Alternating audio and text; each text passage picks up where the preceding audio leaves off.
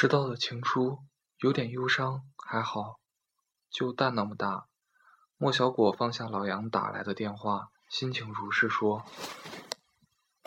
老杨是莫小果对老友的昵称，其实他们都不老。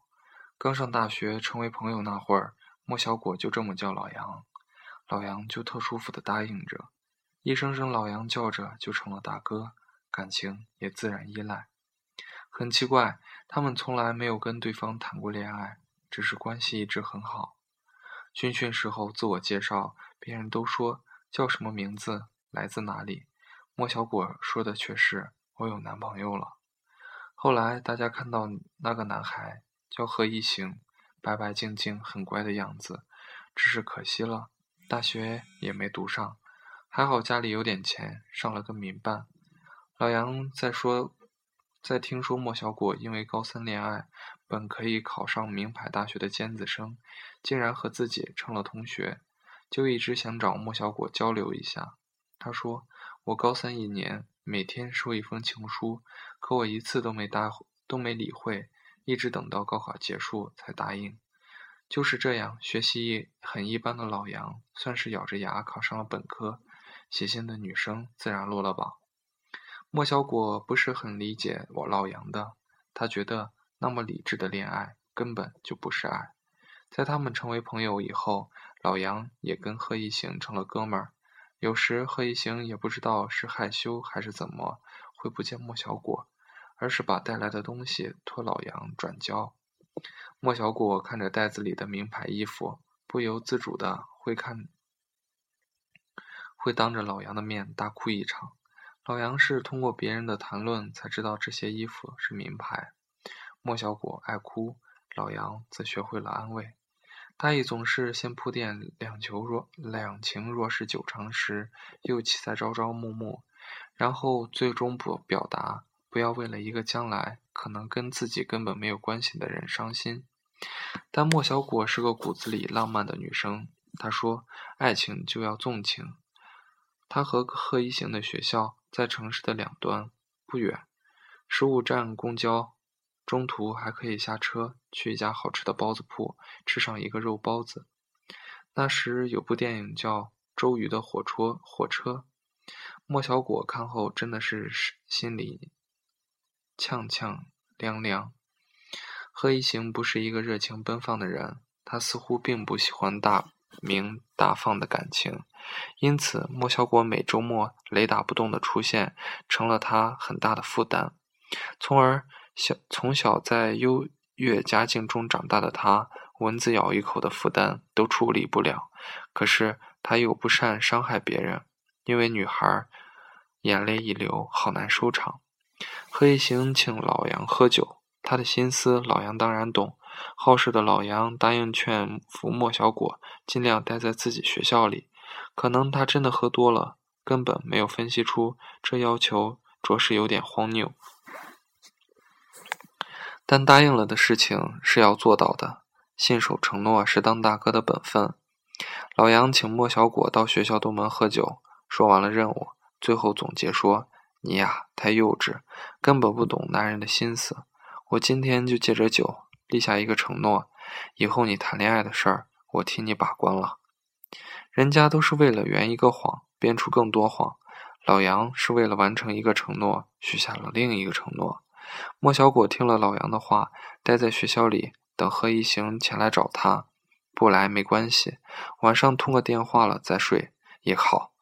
电话里，何一行很耐烦、很烦的讲，学校里有几个女生追他，当何一行也保证。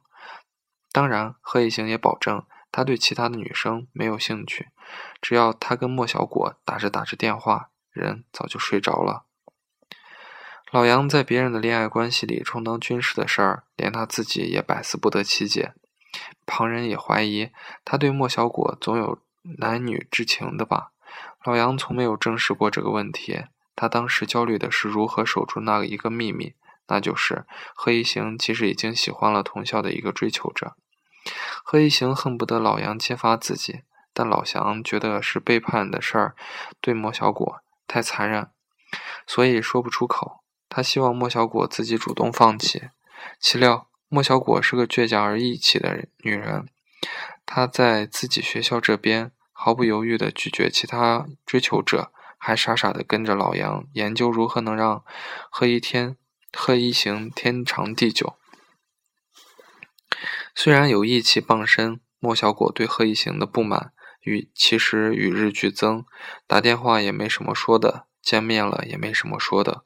高中的时候喜欢贺一行的内敛。忧郁，真相处长时间了，才发现很多时候忧郁气真是个闷屁，呛得人心烦。也许换个角度说，他一味的坚持，其实早就没了对手，好像完全是为了老杨坚持下去一样。故事拖下去的走向很。走向当然很狗血，何一行的新女朋友打将上来，宣示了主权。要强的莫小果竟也演上了一哭二闹三上吊，最悲壮的方式是跳楼。好在在学校里，不管是教学楼还是宿舍楼，楼顶都被封锁了，给不想死的人很多的台阶下。对付分手的那些日子里，莫小果喝醉了很多次。每次都是老杨把他背回宿舍。从校外餐馆到宿舍的路程里，老杨一直都在重复着那句话：“以后你要找的男人，一定要先让我审核。”莫小果哭着会哭着腿捶着他的背说：“你不还跟他做哥们儿吗？”老杨会笑着说：“当哥们儿和当你男人能一个标准吗？你脑袋什么时候能发育健全？”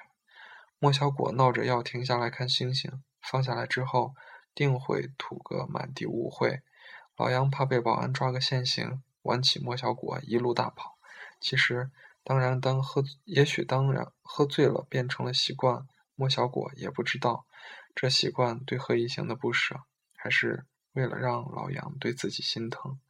总之是没有脑袋发育的好，连自己也无法猜透自己的想法。夏天过去，秋秋天来了。秋天过去，入冬的时候，莫小果已经康复。这时，老杨身边却多了一个娇艳女生。莫小果心说：“你对女人的品味也够糟的，也需要我来过，我来给你把把关吧。”但他没说出口。他自觉得，他自觉地退到同学应该遥远的角度，不想，却迎来了迷途知返的前男友贺一行。荷尔蒙旺盛的年纪，友情从来让步于所谓爱情。直到妖艳女人被人用好车接走，给老杨戴了绿帽子，贺一行被现女友以死相逼领了回去。莫小果约老杨喝酒，想让老杨醉一回，结果老杨不喝，他死要面子的说：“不管到什么时候，是我照顾你，不是你照顾我。”他还顿悟到：“你以后跟男人喝酒啊，也要经过。”我的允许，换了以前，莫小果早就一夜挪回去。这次他没有，他第一次感受到一股子真正的踏实，就是那个有个人那么那么担心你。明白了这份心，莫小果按耐不住，他在宿舍里精心打扮，筹谋着一场浩大的告白。本就长大长大的很美的她。因害羞，更生出了几分妖媚。她接，她拨了电话，告诉老杨来东门饭馆见她新男朋友。几个小时后，莫小果一个人坐在饭馆里，想象着老杨来了之后，得知自己就是那个男朋友，会是怎样的，会是什么表情。等待的每分每秒都伴着心跳，各种能想到的剧情都想了个遍，能说出的话、台词也都默默背了几遍。想得饥肠辘辘，想得排山倒海。老杨电话不接，人也没来。莫小果鼓鼓足了百分之百的勇气，一针下去，蔫得彻底。失魂的莫小果走在平时酒醉的路上，想着老杨背着自己的心情情境，心都要碎了。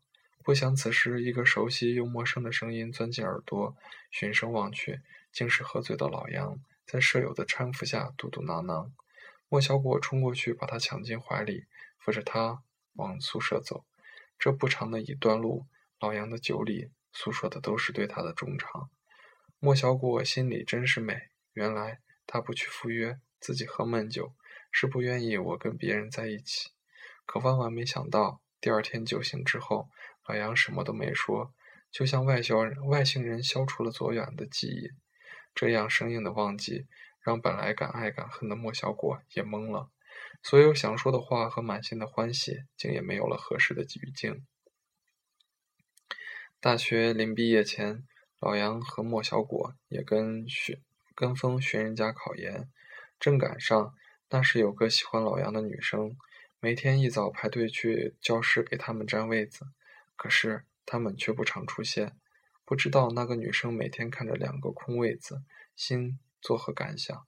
喜欢的食物链里，有些人始终学不会弱肉强食。空着自习位子的两个人，通常都在看电影。莫小果最喜欢浪漫轻爱情片子，老杨总是忧愁地望着他说：“你这么傻，以后这可怎么办呀？”莫小果不以为然：“不是有你把关吗？”转眼毕业了，老杨命还不错，去了上海一个好单位。自从工作有了着落之后，他整个人也好像找到了奔向新生活的无尽动力。而另一面，看男人不准的莫小果，找工作也如没头苍蝇。也许是莫莫小果敏感了，在老杨眼里，他就没像他就像没穿对季节的衣服，不难看却不知冷暖。行李包打包了，火车开动了。老杨走的时候。莫小果还在学校里周围徘徊，他没去送他，他假装在忙。他说：“反正不久就会见面。”老杨电话里说：“回头我赚了工资寄给你。”莫小果说：“我找到男人，给你把关。”毕业后，莫小果进了一家半死不活的公司，工资不多，活也不多，同事不怎么优秀，好像把他变得也不更不优秀。不敢去上海。余暇时间里，他会把追求者的照片发给老杨去相面，在嬉笑调侃中，两个人各自飘零。后来调侃多了，就像被诅咒了一样，再也没有人追。